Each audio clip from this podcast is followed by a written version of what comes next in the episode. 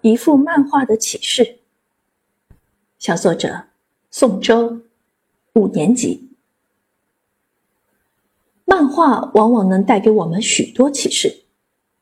今天我在语文卷上看到一幅漫画，引我深思。这幅漫画上画着一个穿条纹衣服的男孩，他身边有一个水池，上面的水龙头没有关好，哗哗的流出水来，水池里已经盛满了水。但那个男孩仿佛视若无睹，就像没有看见那个没有关好的水龙头和盛满水的水池。不仅如此，他嘴里还嘟囔着说：“老师没看见啊，关了水龙头也不会表扬我。勿以善小而不为，勿以恶小而为之。明明是举手之劳，为什么要做旁观者？”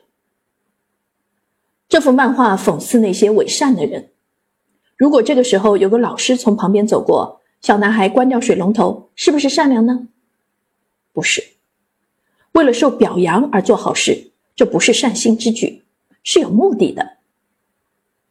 小华和小红走在路上，看见一个塑料袋儿小华继续往前走，小红来捡垃圾。